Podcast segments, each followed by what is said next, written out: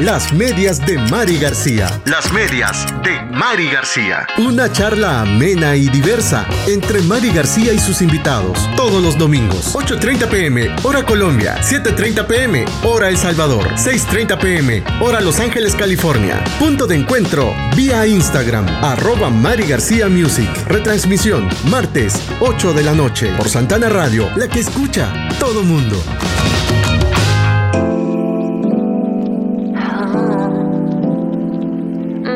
La estación que escucha todo el mundo. Santana Radio, 24 horas al aire.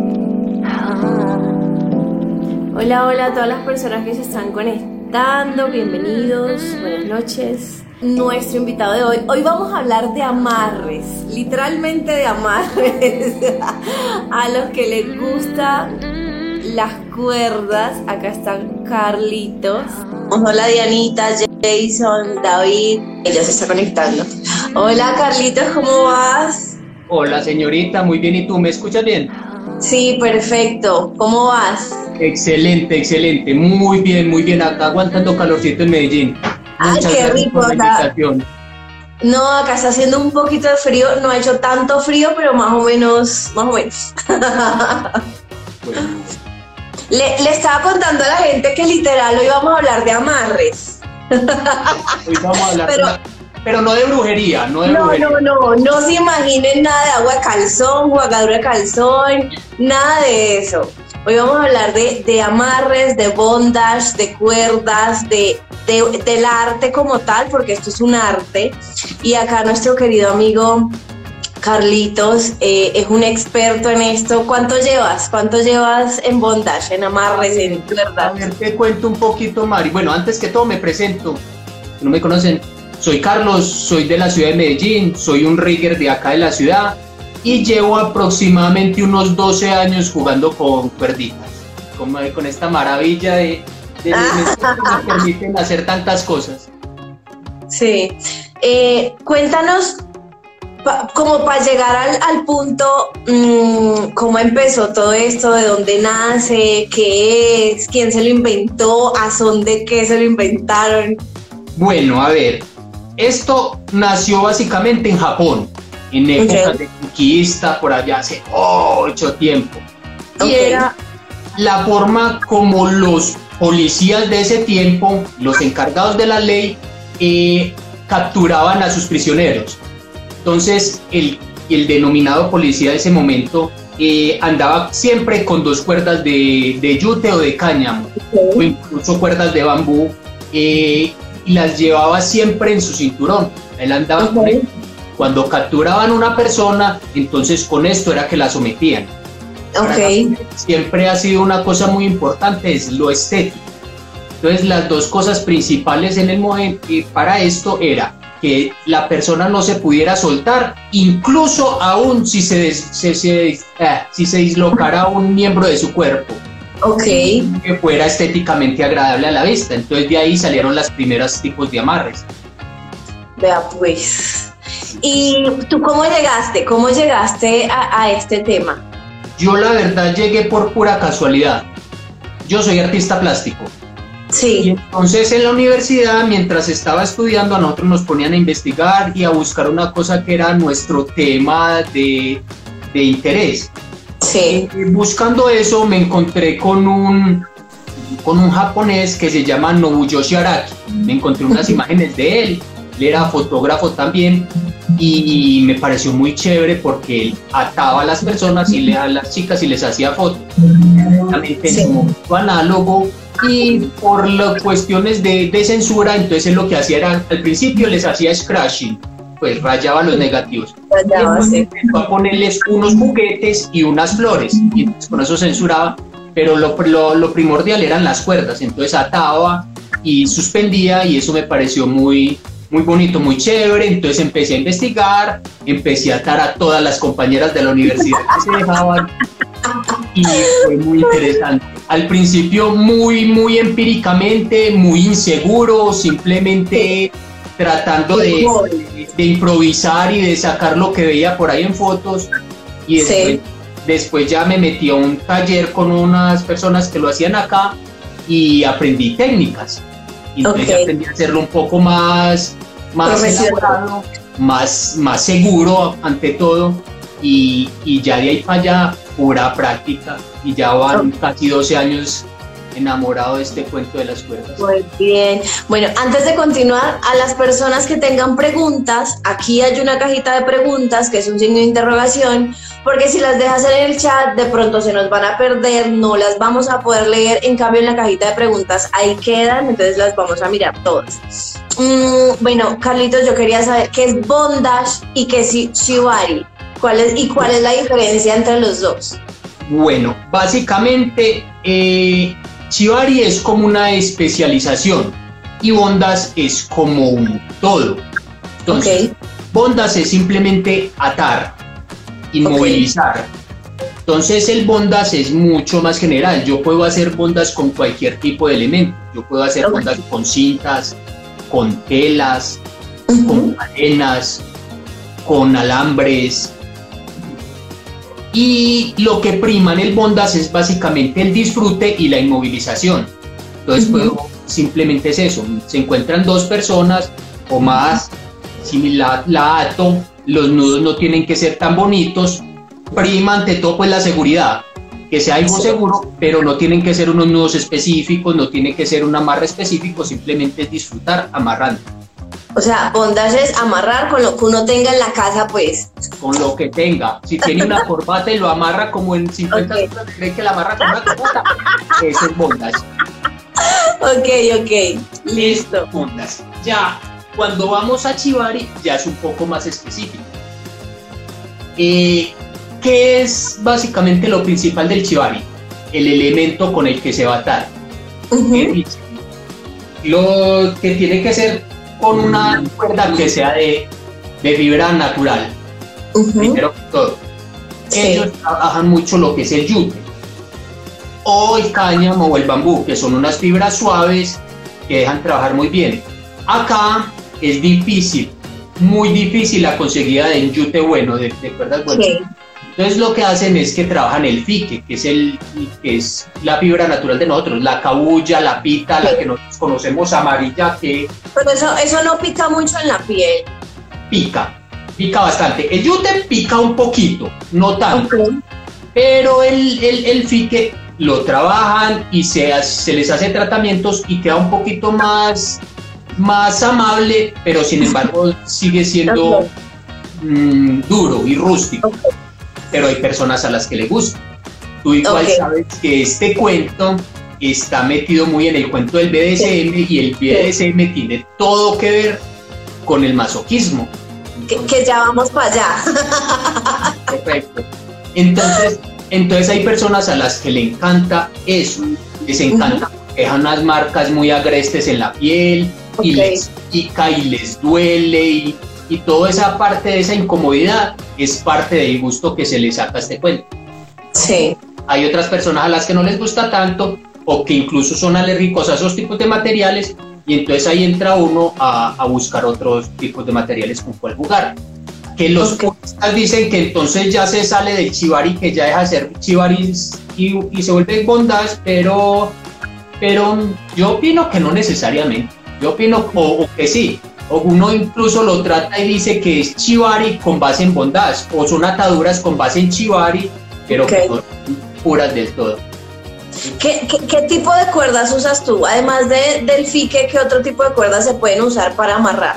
A ver, la que sea. Ok. Yo soy partidario y ando en una campaña eh, acá de que uno puede atar, incluso suspender con cualquier con casi cualquier tipo de cuerda. Ok. Acá dicen que no se puede suspender sino con fibra natural porque la otra es más insegura. Y no es más insegura, sino que hay que manejar una técnica diferente. Ok. qué dicen que no se puede y por qué dicen que es insegura? Porque la fibra sintética es una fibra que es mucho más lisa por el trenzado que tiene.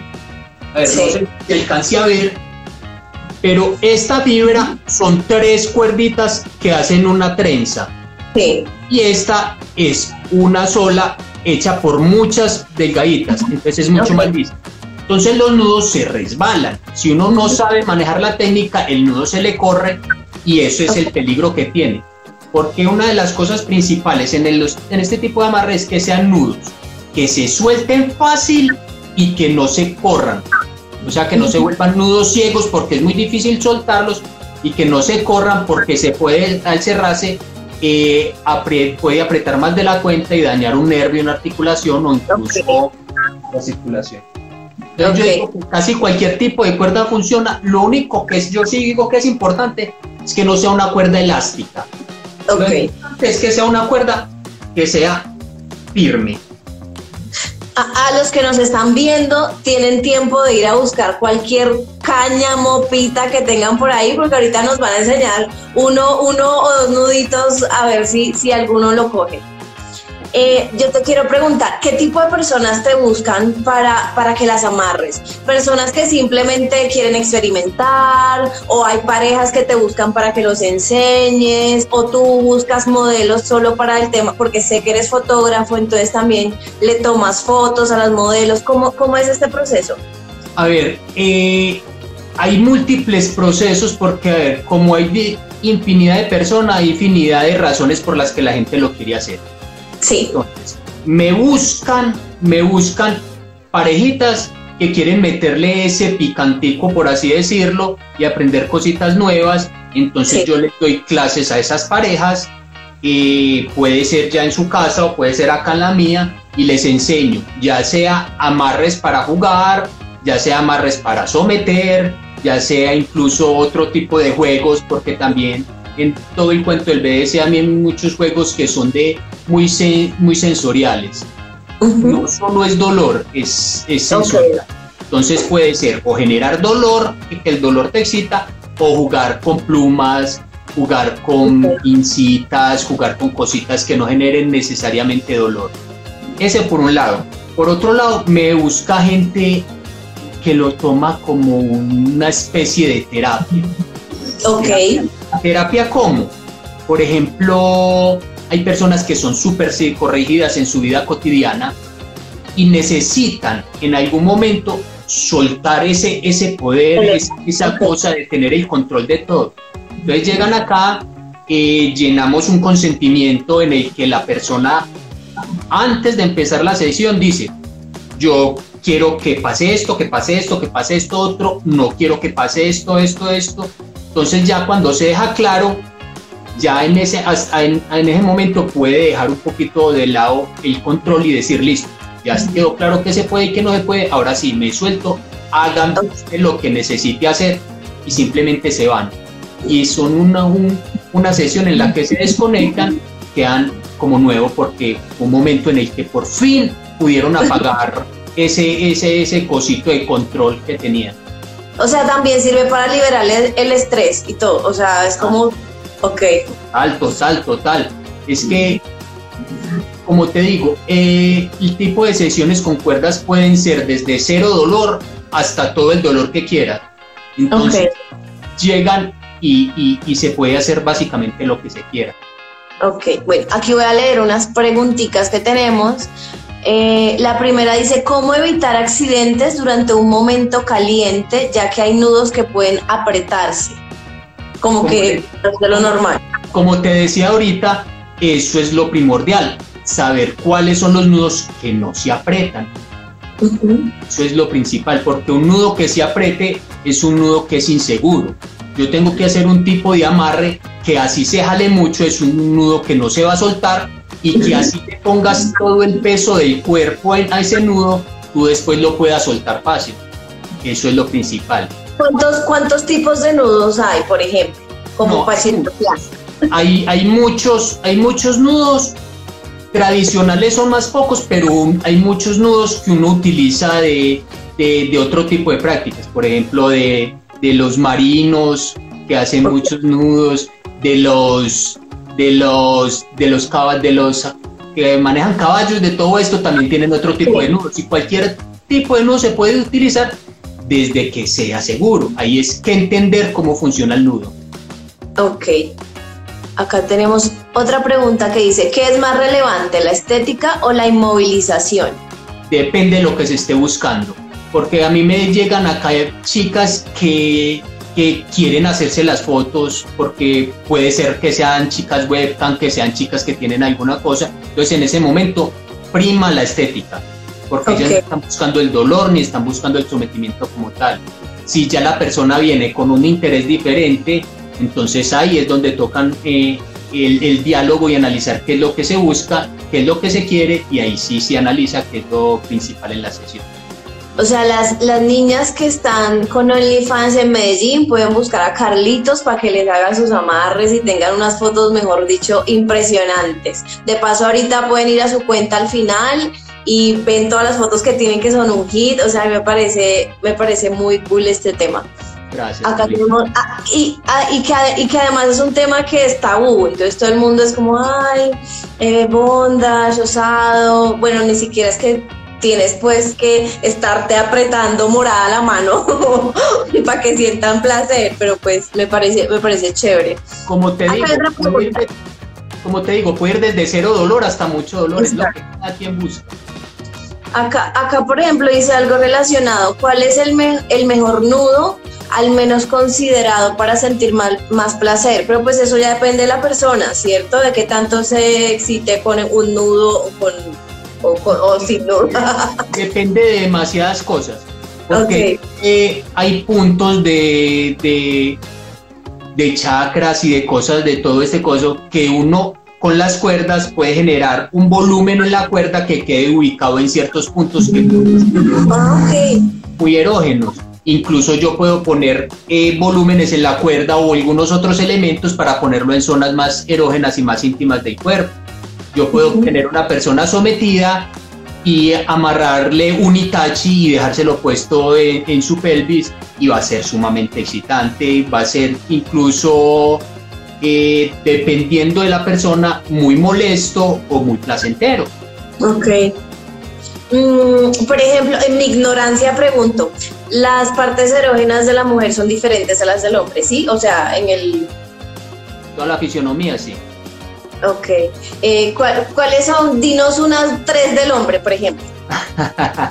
a ver, eso es muy relativo, porque lo que le gusta a unos no les gusta a otros. Por ejemplo, hay hombres a los que les gusta mucho que le juegue con los huevos y hay otros a los que no les gusta.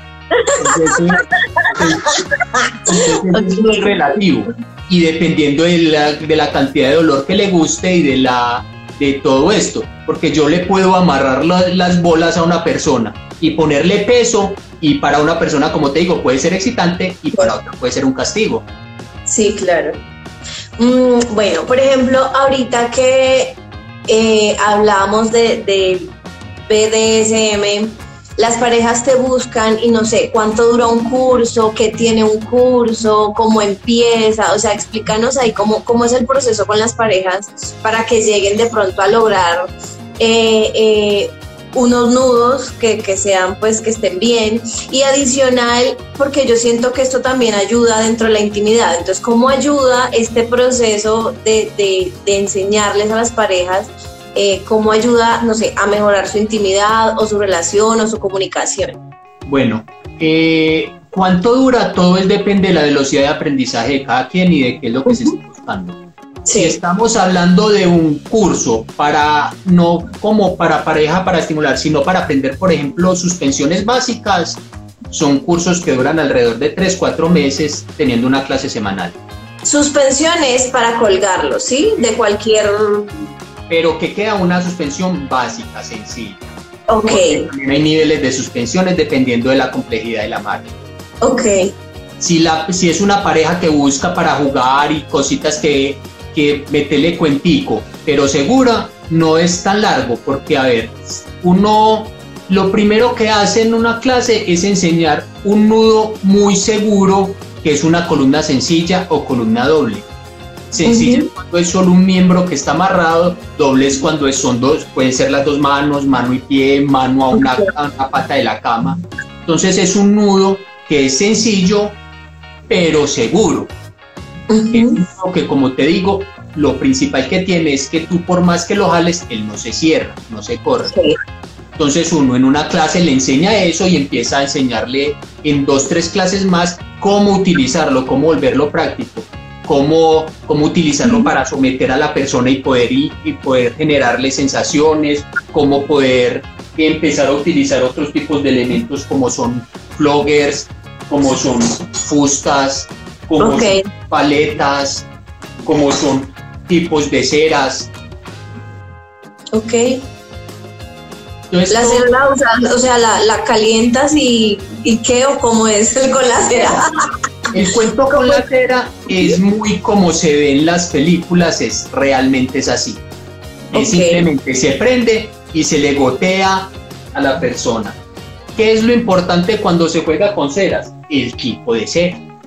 Ok.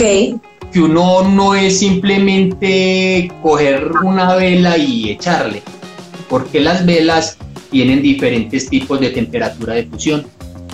Y eso va por un lado en el tipo de material y por otro lado en algunas el color y los elementos que tengan adicional. Por ejemplo, las velas que, que huelen, que tienen algún tipo de olor, son velas que necesitan una temperatura de fusión más alta, entonces cae la gota mucho más caliente sobre el cuerpo. Entonces, ahí, es donde tiene uno que ver. Ah, Dependiendo del tipo de cera, eh, la distancia a la que la va a dejar caer al cuerpo porque entonces puede ser incluso peligroso. Claro, te puede quemar. Entonces, ¿qué es lo que hace uno la, primera vez? Coge y deja caer desde una distancia aproximada de unos 30 40 centímetros la primera gota en una parte sensible del cuerpo, puede ser los antebrazos en la parte interna, y espera a ver cómo reacciona el cuerpo, porque también el cuerpo puede tener una alergia o una reacción maluca a la cera. Si la persona no tiene ninguna reacción rara, si yo quito la, la, capita de cera y no generó ningún tipo de herida, entonces es una cera que puedo manejar en ese cuerpo. Y ya puedo empezar a jugar y dependiendo de lo que vaya sintiendo la persona y como se vaya sintiendo me puedo ir acercando más. Sabemos que más cerquita, más caliente llega la cera. Okay. Y ya depende del nivel de, del umbral del dolor de cada persona hasta donde soporte. Ok, bueno. Y bueno, y lo que te decía ahorita de cómo ayuda esto en la intimidad de la pareja, o sea, ¿qué has visto o qué, o qué, o de pronto a ti te ha pasado, no sé, cómo es ese, ese tema. Ese tema ayuda mucho por el, el, el, el juego de poder, el rol de poder, en el que no necesariamente la persona que tenga el control en la casa es quien tiene el control en la cama. Ok. Entonces, es un punto en el que se van dando cuenta cuál de las dos personas en ese juego le va gustando dominar y a cuál le va gustando ceder el poder. O incluso si son más switch, les gusta jugar ir intercambiando en un momento uno y en otro momento otro.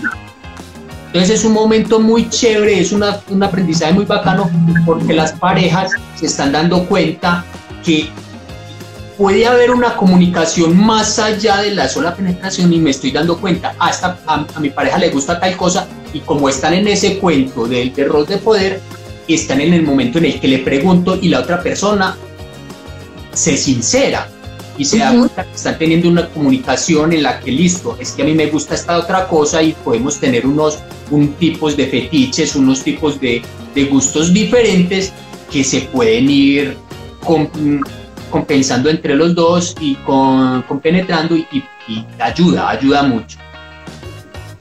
Ok.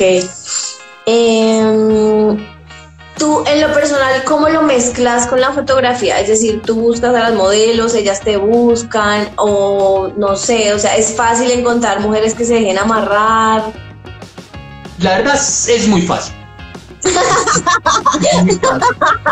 Porque nos gusta que lo amarren.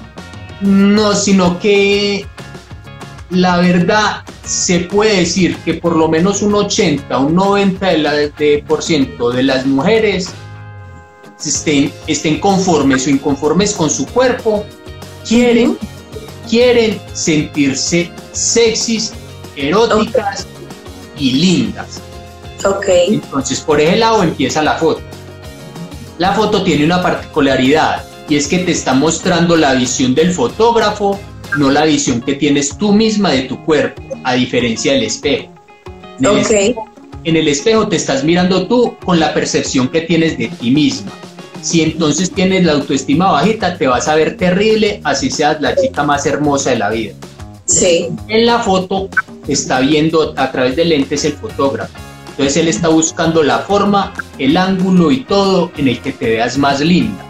Entonces tú cuando vas a ver la foto vas a ver el resultado de alguien que te está viendo linda, te está viendo hermosa, entonces eso te proyecta que tú te vas a ver linda en esa foto. Sí. Entonces por ese lado es fácil encontrar chicas que se quieran hacer las fotos. Pero también hay muchas chicas que me buscan.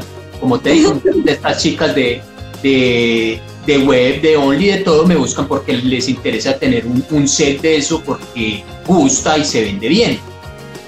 Pero las que yo busco es fácil, es fácil. A ver, yo tengo un prototipo de belleza femenina, aunque suene muy a cliché. Eh, en parte mi perfil se puede ver, en otra parte no, porque muchas de las chicas no quieren que las publique, simplemente quieren las fotos para ella, pero sí tengo y he hecho fotos desde chicas de un metro cincuenta y ochenta kilos, con los senos muy caídos, que me parecen hermosas porque, como vuelvo y lo digo, así suena cliché, la belleza. Hasta mujeres súper lindas, súper operadas, súper todo. Y, y es que cada chica, tiene lo suyo. Entonces. No, y, y, cada mujer es diferente, cada cuerpo es diferente. Entonces, qué bonito también apreciar la belleza de, de, de cada cuerpo desde el arte, porque lo que tú haces es, es, obviamente, imagino que en tu intimidad lo usarás y, y, no sé, a tus parejas les encanta. ¿Cómo es eso? Cuéntanos. No creas, no creas. no creas, eso es un eso es una gran desilusión para casi toda la gente que llega acá a mi casa. ¿Cómo así? Porque yo vivo con mi esposa. Ok.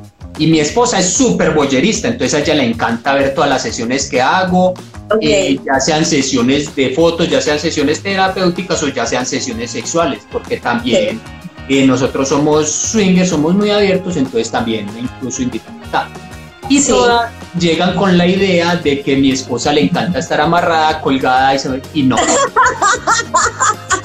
A y no. no le gusta. Mi esposa solo la ha amarrado una vez en pandemia y eso porque ya me dijo, eh, lo veo enloquecido usted sin a quien amarrar, aburrido, venga pues amárreme. No. Venga, lo ayudo, le hago terapia. Y, si es que a ella no, le gusta ni cinco el dolor ni el sometimiento, ella es la que me manda a mí, ella es la dominante de esta casa. Yo domino a todo, el rol mío es ser el dominante de todo el que entra aparte a esta casa, pero yo soy el sumiso de mi esposa. Ah, ya fue. Muy interesante, muy interesante además porque uno dice, no, pues este man súper dominante en todo, pero bueno, acá dije, ¿Cuánto cuesta un curso y si lo puedes dictar en Bogotá? Bueno, de poderlo dictar en Bogotá es complejo porque yo casi no voy a Bogotá, pero se puede mirar alguna cosa. Yo manejo los cursos, yo doy cursos y talleres. ¿Cuál es la diferencia? El taller es una clase única. Es una sola clase que viene la persona con una idea en la cabeza, le puedo enseñar un patrón de amarre, eh, tipo de juego, alguna cosa. Son dos, dos horitas y media y eso vale 100, 150 mil pesos dependiendo de, de algunas variaciones. Pero ya cuando es curso es cuando voy a empezar desde, desde cero, desde lo más básico hasta hacer suspensiones sencillas. Te digo, son cuatro clases por mes y son tres cursos que va el, en el primer curso son cuatro clases. En la primera clase enseño, como te decía, las columnas, enseño inmovilización de una mano, inmovilización de una pierna, un arnés básico. la segunda enseño cómo someter el cuerpo completo, cómo hacer semisuspensiones, que semisuspensiones es cuando está el cuerpo todavía en algún punto de contacto en el piso y alguna otra parte en el aire. Y en la última ya, pero después de, de ver que la persona sí aprendió lo, lo necesario y, se le hace eh, un examen básicamente, ahí sí se enseñan a, a levantar el cuerpo. Esos talleres tienen un valor de 350 mil pesos cada curso, o sea, cada mes. Ok, y bueno, igual... Son por pareja porque debe venir la persona que va a aprender y la persona a la que va a dar. O sea, 350 mil pesos los dos. Sí, por las cuatro oh. clases.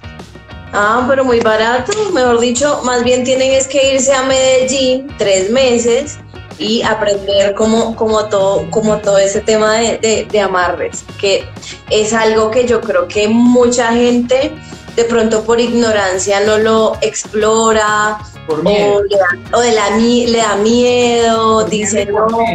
Por miedo y por pena es lo que más, lo que más influye porque dicen, uy, no, yo cómo voy a hacer eso por miedo a la misma pareja porque dice, uy, tan chévere eso, pero donde yo le diga que me gusta eso a mi pareja que quiero experimentar, ¿qué va a pensar él? ¿Qué va a pensar? Pero ahí volvemos a lo que hablábamos ahorita y eso mm, mejora la comunicación de entre la pareja, entonces no sé, al esposo, a la esposa, a la novia, lo que sea, mi amor, a mí me gusta esto, es como todo como decía una, una, yo hace 15 días estuve con una amiga psicóloga acá y decía, todo dentro del consenso es, es permitido.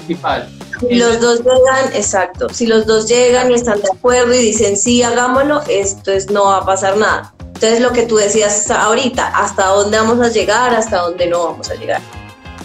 Es una de, de las cosas que priman en este tipo de prácticas, es eso, que es sano, seguro y consensuado. Eso es principalmente lo que, entonces, en los que se habla, se dejan los límites y se dejan hay gente que lo maneja por semáforo, incluso en la sesión, o por, con palabra segura. ¿Qué quiero decir con eso? Que en medio de la sesión, eh, cuando es por semáforo, es por, intensidad de, por la intensidad de dolor y de la sesión. Entonces, uh verde quiere decir que todo está bien. Ay, tienes gatico, qué maravilla. El amarillo quiere decir que me estoy acercando a mi límite, el rojo es que ya llegué a mi límite y que paremos. O con la palabra segura y es que simplemente cuando ya no doy más, cuando me estoy sintiendo la palabra y, se, se, cambia todo. Mm, eso, esas palabras seguras son cuando hay inmovilización, ¿sí? Las palabras seguras son cuando cualquier cosa. Ok. Y las palabras seguras pueden ser verbales o incluso pueden ser gestuales dependiendo del tipo de práctica. Entonces, porque yo puedo estar eh, jugando a hacer spam spam son azotes. La persona no tiene que estar necesariamente inmovilizada. Ok. Estoy, si yo voy en el, a ver, la palabra de seguridad, ¿por qué se utiliza como palabra de seguridad? Porque el decir no, el decir basta, el decir detente, son palabras que en el contexto de estos juegos no generalmente, no necesariamente quieren decir lo que, lo que deben decir porque tú sabes que uno puede estar jugando con su parada y no, no, no, no, no, no. Sí, sí, sí, sí. Entonces, por eso se recomienda que las palabras de seguridad sean una palabra que contraste totalmente con la con la con lo que se esté haciendo. Pues un color, un animal, alguna cosa. Que en medio de la sesión, si dices ese tipo de animal, uno como que esto no tiene nada que ver. sí, como que se salió del contexto. Entonces se entiende en ese momento que, es, que algo no está bien y que hay que Ok, ok. okay. Mm, ahorita, ahorita hablabas algo que me pareció muy interesante y es que decías, eh, hablabas sobre que las mujeres nos sentimos muy sexys cuando nos amarran. Mm, normalmente te lo expresan o te dicen, ay, yo llegué acá y no, como que no estaba segura, pero me amarraste y me sentí una chimba, no sé. muchas veces los dicen y muchas veces se nota. Ok. No solo en el momento, sino con el pasar de los días. ¿Cómo? A ver, acá venía una chica eh, joven, muy linda, eh, unos 28 o 30 años, ya tenía hijos, entonces tenía una cosa con, con, la piel colgada y las estrías de la barriga por los embarazos. La primera vez que vino, eh, yo llegué y ella me dijo que le hiciera un amarre en el que lo tapara todo. Ok. Yo porque eh, hay que darle a la persona lo que la persona está buscando, lo hicimos tan, tan, tan, la amarramos, la, la chica se sentía muy bien con las fotos, pero mi chica, que como te digo es súper boyerista y a veces súper metidita ahí en el cuento, eh, llegó y ya se puso a hablar con ella y que porque eso así, y llegamos y accedió a que le hiciéramos un amarre sin taparla. Un amarre que le estilizara el cuerpo, que se viera muy linda, muy sexy, pero sin taparle las, las estrías y esto. Sino la pelada también se vio linda, se vio muy hermosa y la pelada listo, se fue feliz, se fue muy contenta, vino a unas dos, tres sesiones más después, hicimos más. Y después la chica se le vio el cambio en las redes, por ejemplo. La empezamos a ver más empoderada de su cuerpo y, y, a fotos ya no tan ensimismada y tan, tan, ya incluso la veía uno en charcos mostrando en, en ropa interior alguna cosa, o su cuerpo tranquila y uno le preguntaba, ¿qué es que no, es que ya me di cuenta que qué hijo de putas, es mi cuerpo lo que... eso, eso, eso me parece chévere, me parece chévere que las personas, eh, porque más allá de, la práctica eh, y, de, lo que hablábamos ahorita de, que lo usan en el tema sexual, eh, me parece chévere que las personas aprendan o, reconozcan su valor, tanto interna como externamente, y a través de estas prácticas también se puedan llegar a otro tipo de cosas. Entonces, lo que hablabas ahorita, la terapia, liberar el estrés o salirse de la monotonía, aprender otro tipo de cosas, empoderarse, o sea, como que saber que uno venga, soy así, te gusta o no te gusta, es problema tuyo, pero yo soy así, me quiero así, me acepto así, me amo así. Eso me parece, eso me parece muy chévere. Eh, bueno, espero que, espero que todos tengan la, pita en la mano, la cabulla, a ver si nos enseñas uno o dos nudos o, lo que nos quieras mostrar acá, a ver si, si alguno se anima a tomar el curso, a ir a Medellín, a lo que sea. Bueno, entonces a ver, lo que yo que tengo entrando, en lo que preguntaba, a ver si acá se alcanza a ver si, bueno, lo que preguntaba chico, chica, no sé quién fue que hizo la pregunta, que qué tipo de nudo, y entrando en lo que te decía, lo más básico, pero más seguro. Sí. Que es un nudo que se puede utilizar para cualquier cosa y son las columnas. Entonces, esto es lo más básico, lo más básico, por lo que tiene toda la persona que quiera aprender a jugar con esto, tiene que aprender, porque esta es la base de todos los otros amarres. Ok. Una columna sencilla, es muy fácil.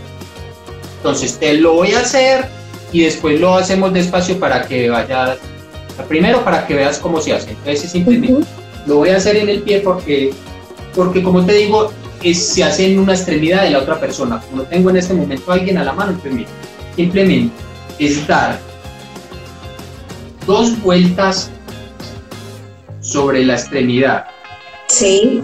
La otra cuerda se pasa abrazándola y esta se le da la vuelta por debajo. Ahorita, como te digo, les doy el paso a paso. Ok. Entonces, mira lo que te digo. Es un nudo que queda suelto y así esta fuerza y peso, no se va a cerrar nunca. Entonces, ¿esto qué es lo que nos genera? Que no va a haber en ningún momento la posibilidad de que nos dañe un, que nos comprima y nos, nos haga algún tipo de, de, torniquete. sí. Puedo meter peso, pero sin embargo después simplemente hago esto y el nudo suelto fácil. Se suelta súper fácil, sí. Esas son las dos cosas principales en este tipo de amarre. Que sean seguros, que no se corran y que suelten fácil. Ok. Entonces, ¿tienes ahí con qué hacerlo? Ay, no, no tengo.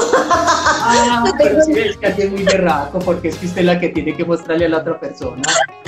No tengo, pero, pero prometo comprar unas cuerditas, ver nuevamente el video porque lo voy a dejar posteado acá y al menos hago un reel haciendo el, el amarre a mi pie. entonces le vamos a hacer una cosa más fácil y, y apunta por ahí. Eh, en Facebook tengo una página, la tengo un poco abandonada, pero ahí tengo una página que se llama Jugando con Cuerdas.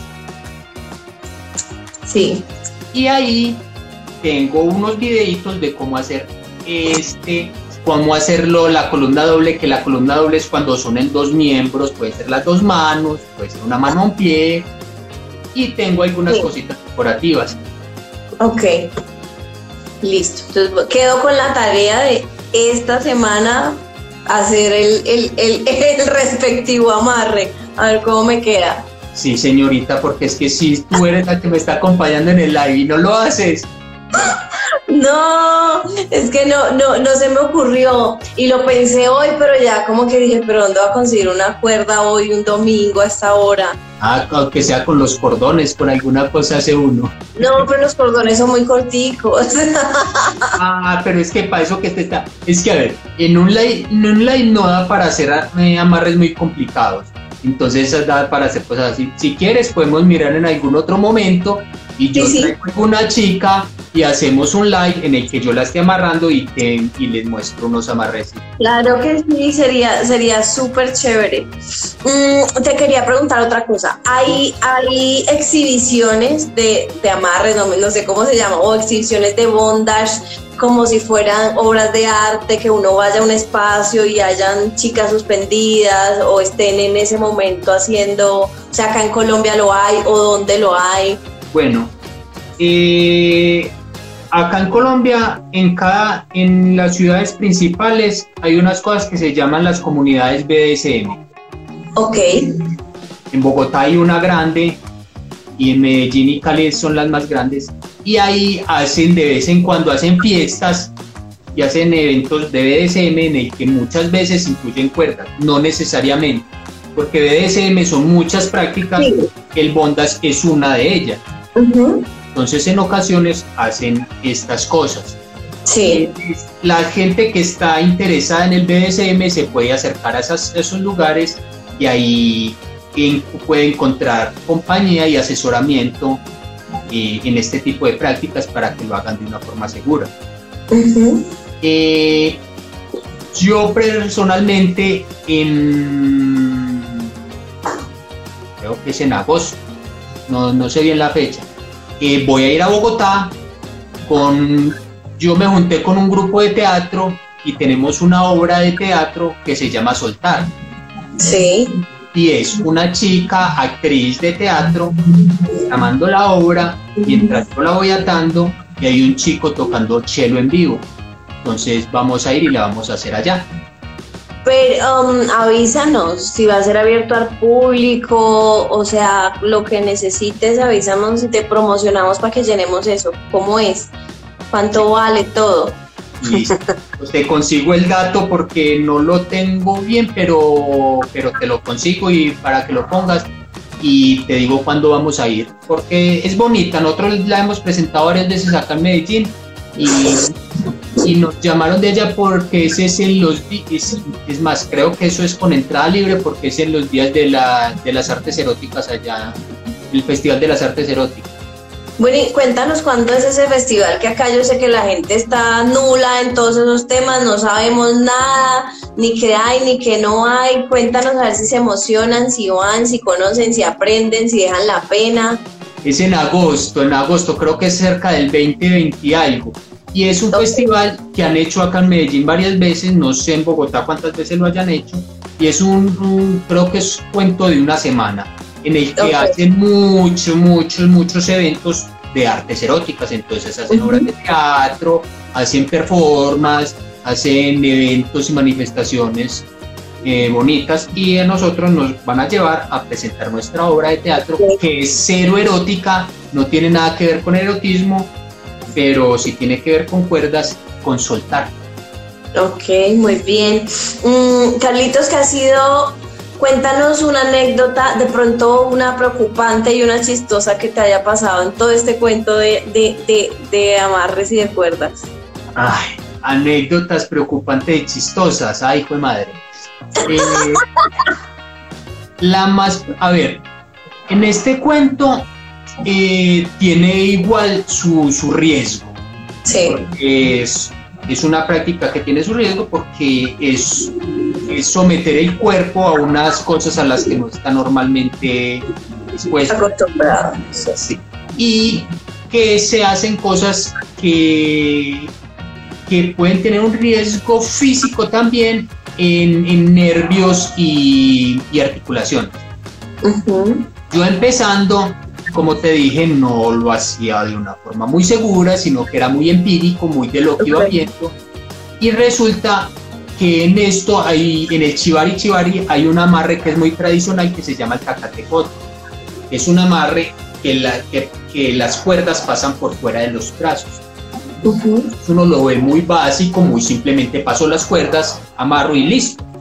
Resulta que cuando uno no sabe mucho de anatomía, no sabe que por este punto pasa un nervio, que es el radial, que es el nervio que le da la fuerza a esta mano para hacer este movimiento. Ok. Y resulta que en una de esas situaciones yo pasé la cuerda sin fijarme mucho y a una chica le alcancé a maltratar ese nervio. Cuando uno le maltrata ese nervio, entonces ella no tenía la, la, fuerza para levantar la manita, le quedaba la manito así. Y le quedó así unos días. No fue una, un, un, un problema muy duro porque como estaba empezando, no estaba tan seguro, entonces no hacía unas suspensiones muy complejas. Entonces la, la, la, amarré, la subí y cuando la bajé fue cortico, ella quedó así. Entonces de médico, de ir a preguntar y allá ya nos dijo el doctor, ah, lo que pasa fue que se lastimó este nervio, es un nervio que es de lenta recuperación, pero se recupera porque simplemente está maltratado. Una lesión mayor. Entonces ese ha sido yo creo que el susto más grande que he tenido yo en mi vida. Desde ese momento empecé a estudiar más anatomía y cuerpo. Eso, te iba a preguntar, o sea, hay que estudiar entonces qué partes del cuerpo no pueden ser, no sé, tocadas o cómo se diría eso, o no puedes amarrar para que no les, o sea, arterias, articulaciones, ese tipo de cosas. Es, es muy importante tener un conocimiento básico de anatomía y de, y de saber que hay cosas que no se pueden hacer con cualquier persona. Ok. Porque si la persona tiene muy poca masa muscular, quiere decir que los nervios y, la, y todo el sistema circulatorio está mucho más expuesto, porque los músculos son los que protegen esto. Entonces tengo que saber que si la persona es tiene muy poca masa corporal, tengo que mirar cómo la ato y por dónde la ato que si la persona tiene problemas articulares, tengo que saber qué tipo de amarres y qué tipo de amarres no se pueden hacer. Si la persona sufre de la presión o del azúcar o de alguna cosa, tengo que saber que no puedo exigirla de ciertas formas porque todo esto es, eh, hay que tenerlo muy en cuenta. No es simplemente coger una cuerda. Sí, sí. Y bueno, ¿te ha pasado algo chistoso? Ay, chistoso. Pero no sabría decir qué es lo chistoso porque sí he tenido muchas anécdotas de que, a ver, a mí me gusta mucho eh, tomarme la ciudad, entonces salgo con chicas a amarrarlas en parques, en, esculturas, en árboles, en donde encuentro. Entonces le llega a uno la policía, le llega a uno la persona que, ¿qué, le está haciendo a esa muchacha? ¿Usted qué está haciendo? O la otra que llega y ustedes son unos inmorales, respeten. Ay, Dios mío. O ustedes van a dañar esto, que esto no está adecuado para eso. Entonces son cosas que uno tiene que, como en el momento, no, calma, mire, que esto es así, que no pasa nada, que no la estoy, no la estoy maltratando, no la estoy matando, no la estoy o que le llega a uno y está, se va para un bosque a atar unas chicas y pasa la gente y dicen, ay, ustedes están haciendo un ritual satánico. ay, no. Sí, claro, el que no, el que no sabe. Eh, hay parejas que te hayan pedido que, las que los amarres a los dos, que los dos sean sometidos. Claro. Sí. Me ha pasado que han querido y me ha pasado y como te digo, como hay tantas sesiones de terapia, de estilización, como hay sesiones sexuales, me han contratado para que yo las aten y tener sexo ellos ahí mientras que están atados, eh, conmigo viendo, conmigo participando, de, de todo, de todo sale. Como Mejor dicho. Como te digo. menos, eh, menos mal tu relación es muy abierta como te digo, las necesidades, hay tantas necesidades como cantidad de personas que quieran experimentar. Cada persona puede tener un gusto y, una, y una fantasía diferente. Sí, claro, eso es, eso es de fetiches, de fantasías, de, de lo que hablamos ahorita de, de, de, que las parejas lo hablen y todos llegan a un acuerdo de que está bien y todos quieren hacer lo mismo. Pero mejor dicho, eso es de pregunte por lo que no vea. Básicamente. ¿Y, a ti te han querido atar a ti? A mí sí. ¿Sí? Me han querido, sino que yo tengo un problema. Me encanta y yo ahí de vez en cuando me amarro porque también me gusta autoatarme a mí, pero yo tengo un problema de vértigo. Entonces yo me amarro, me suspendo y me mareo. Ay, Dios mío. pero ¿y cómo haces para, autoamarrarte y suspenderte o quién te ayuda?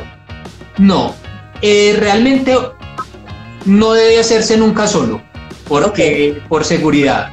Yo ya lo he aprendido a hacer solo y lo hago solo, pero siempre estando mi esposa presente por sí. por si algo. Sí, es que en cualquier momento puede haber un accidente y entonces uno tiene que tener siempre esto a mano. Ok. Que son unas tijeras de seguridad porque es mejor cortar la cuerda que haya un accidente. No, y qué tal uno en el desespero no se, no, no puedes amarrar, uno no sabe en una situación de estrés cómo va a reaccionar, qué tal de en vez de soltarlo lo apriete. no, o, lo, o puede pasar alguna cosa, suelto mal y me caigo, me puedo, es por eso. Acá preguntan que si alguna pareja se ha enrollado tanto con el tema que te hayan hecho alguna propuesta rara. Sí, ya acabamos de decir que, que propuestas es las que hay. Han, pasado de todo. uno, acepta algunas, a otras no, porque, porque yo soy muy de, de energías, por así decirlo. Ok. Eh, muy de cómo me sienta con la otra persona. Si la otra persona hay química, hay energía bacana y me piden, no, accede. Entonces no tenemos ningún problema con eso. Lo único que sí nosotros tenemos, tratamos y no, yo creo que tenemos siempre es que siempre estamos mi chica y yo, así sea observando, pero observando o interactuando, pero siempre estemos y sí, nos han pedido chicos, chicas y acá eh, muchas cosas han pasado. Eh, el detalle ya no lo sabremos, pero bueno, pero chévere que tengan ese tipo de relación. Aparte porque mm, siento que para tener ese tipo de relación deben confiar muchísimo el uno en el otro y tener una buena intimidad. O sea, después de que haya confianza, respeto, ya lo demás es lo que decíamos ahorita, que, que lo hablen y estén de acuerdo. Sí. Bueno, no sé, la gente no se animó mucho a preguntar, creo que todavía eh, tienen ahí como, como la pena, yo creo que también por pena no, no preguntan, pero no sé qué nos quieres decir, qué nos quieres recomendar. Algo tiene de tabú todavía este cuento, todavía no es tan, tan abierto como uno quisiera. Pero sí, la, quien tenga algún poquito de curiosidad, de, de interés o alguna cosa, me pueden escribir en cualquier momento. Yo soy súper relajado y súper tranquilo, les puedo eh, contar, ayudar, guiar, de pronto donde estén, si conozco a alguien que, que no están acá y están en otro lugar y conozco a alguien que les pueda ayudar, también con todo gusto, porque lo principal es la seguridad. Lo principal es que si van a aprender con alguien, que sea con alguien que los que les enseñe bien las bases. Las bases son lo principal para que no vayan a ver eh, accidentes después. Yo siempre he dicho que esto, esto es muy fácil, esto cualquiera lo puede hacer y cualquiera lo puede aprender. No es física cuántica, no es aprender a ir al espacio. Y hay mucha gente que lo sabe hacer y es muy creída y muy agrandada y creen que son casi que dioses porque saben hacer algo como esto y, resulta que la gente que está a su alrededor también los idolatra mucho, entonces los hacen creer mucho. Y no, es muy fácil. Cualquiera lo puede aprender, cualquiera lo puede hacer y cualquiera lo puede disfrutar. Y es muy, muy rico y muy, muy, muy placentero. No, y que tampoco se pongan de autodidactas. O sea, está bien que, que, que no sé, hay aquí con la pierna, pues yo un día lo puedo hacer como para mostrarte, ay, me aprendí un nudo, pero que no sean autodidactas porque esto sí me parece que lo que tú hablabas ahorita tiene que ser muy seguro. O sea, entonces no, no ponerse como a, tiene, su, tiene su riesgo. Hay muchas cosas que sí de autodidactas y yo en videos en YouTube puedo aprender muchas cosas, eh, pero el problema es que a uno YouTube o las fotos no le muestran el riesgo que tiene cada cosa, no le muestran lo que puede realmente pasar si queda mal hecho. Entonces, si van a hacerse cositas de decorativo, que, ah, que es que me quiero hacer un arnés porque es muy bonito, que me quiero amarrar las tetas de alguna manera, listo. Pero, pero, cuando son cositas más complejas, sí busquen ayuda, aunque sea, aunque sea para una sugerencia, aunque sea para un comentario, aunque sea para un para que nos den un, un lineamiento y una base de cómo hacer lo que quiero hacer seguro y ya de ahí para allá me puedo ir, pero, pero por lo menos el principio. Mm, acá, están preguntando algo muy interesante. Dice que si hay técnicas para soltarse en caso de alguna retención o secuestro. Que a usted lo menos secuestren y usted diga, ¿qué hago? bueno, las técnicas para uno soltarse en esas cosas son las dislocaciones. Pero como lo, ah, dije, pero como lo dije al principio, el eh, lo que primaba en el chivari es que fueran unos amarres tan seguros, tan firmes, que incluso si nos dislocamos no podamos salvar. Ay, Dios mío, o sea que a menos que a menos que el secuestrador no sepa de nudos y haga cualquier cosa. Porque es que los amarres con esto, como uno los utiliza para suspender y para estas cosas, son amarres que, que van, tienen unos son muy elaborados y, para, y sí, son con, nudos muy intrincados que no permiten que salga. Eso sí. principal. Entonces yo puedo zaparme, dislocarme y todo, y él me queda atrapado en alguna parte. Entonces no suelta. no ah, entiendo, ah. no, sé cuál técnica te pueda recomendar para zaparse. Llevar una debajo de los dientes. Acá, acá, dicen que hay que cargar con las tijeras para todo lado, entonces. Pero de estas, de estas, ¿qué tienen de especial estas tijeras? Esta, esta puntica que tiene acá, que si la alcanzan a ver es muy redondita. Entonces, estas tijeras son de, de, seguridad y estas se consiguen en cosas médicas. ¿Qué pasa con esta tijera? Que yo estoy atado y si me toca cortar rápido, yo puedo pasar la tijera rápido sobre la piel y no me va a cortar, no voy a hacer un daño más grande que ah, voy con un cuchillo, con un bisturí, con una tijera de puntas, cuando voy a cortar rápido, de pronto puedo lacerar la piel. De pronto pueden hacer algo peor. ah, no, si es en caso de secuestro, con lo que sea, con los dientes, con. Sáfese. Mm. la mano es pura. Ahorita hablabas de, que acá en Bogotá hay un grupo, o sea, el bondage o el, bueno, BDSM es una subcultura, ¿sí? Sí. Y, hay, incluso no uno, creo que hay varios. Sí. Y creo que tú lo puedes buscar. Ay. Ah, se me va, se me va la palabra en este momento eh, comunidad BDSM Bogotá y creo que te aparece en Instagram y te vas comunicando y ellos hay puntos de encuentro donde van y se y van y empiezan a conocer cosas. Ok, bueno, para los que estén interesados más en el tema, entonces ya saben, acá en Bogotá hay grupos, si no, pues con Carlitos en Medellín, que yo sé que los va a atender como unos reyes. Eh, para aquí les él deja su, su, cuenta de Instagram, cualquier cosa le pueden escribir, si necesitan una, si tienen dudas, inquietudes, comentarios, ya que acá no se animaron a decir nada más. Eh, pero bueno, nada, gracias a ti por, por aceptar la invitación, por habernos contado un poquito de esto tan que me parece tan chévere. Eh, las personas ojalá se animen a, dejar los miedos y, y, las bobadas al final y, a experimentar y a conocer a su pareja con estas cosas que son, no son innovadoras porque no son nuevas. Eh, muy, bien, es muy, muy, muy tabú todavía. La gente todavía le tiene mucho misterio porque la gente le tiene mucho miedo al cuerpo y le tiene mucho miedo a la desnudez y le tiene a conocerse. No conoce. Pero, bueno, Carlitos, muchas gracias. Eh, espero verte por acá, a ver si cuadramos eh, la sesión en vivo que, alguien te pueda ver de pronto atando o amarrando a una modelo o a tu esposa si, si, se, si se nos presta. Eh, pero sería chévere, sería chévere hacerlo. Entonces, nada, eh, cuando quieras, bienvenido. Y cuando yo vaya, hacemos otro en vivo y la amarro a usted. ¡Ay, Dios mío!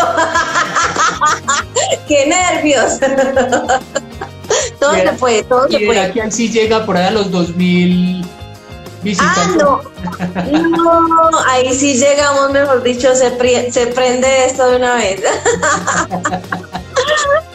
Pero bueno, muchas gracias. Muchas gracias por la invitación. Espero que te haya gustado, que haya los que hayan estado les haya gustado, que les haya generado algún tipo de duda, alguna pregunta y, y lo que sea al interno, lo que sea, o que contigo me contacten o lo que sea siempre a la orden, siempre a la disposición y siempre listos para enseñar cualquier cosita de este mundo de las cosas que la verdad es muy bonito. No, súper, súper interesante, la verdad me parece, por eso dije, hagamos, hagamos algo con Carlos porque la gente desconoce, entonces la gente le tiene miedo a lo que no conoce. Y bueno, les dejo el Instagram que es jugando con cuerdas, lo que quieran, lo que necesiten, gracias por haber estado acá, eh, ya nos veremos en 15 días con a ver qué tema se me, se me cruza por la cabeza que podamos tener acá.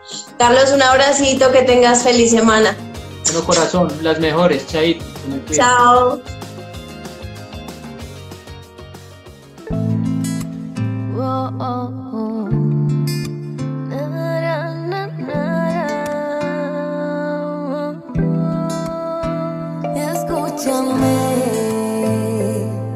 Corazón a ti no te miente, solamente somos confidentes de ser pegado entre tú y yo.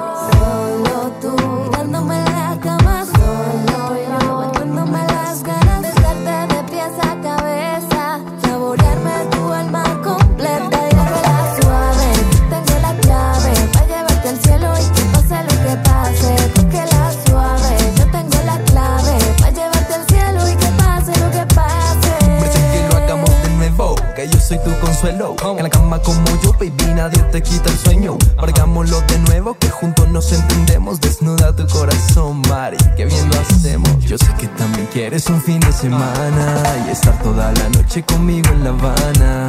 Ponte tu perfume Dolce Gabbana y rematemos con un perreíto cerca de la playa. Tengo la clave para llevarte al cielo y que pase lo que pase.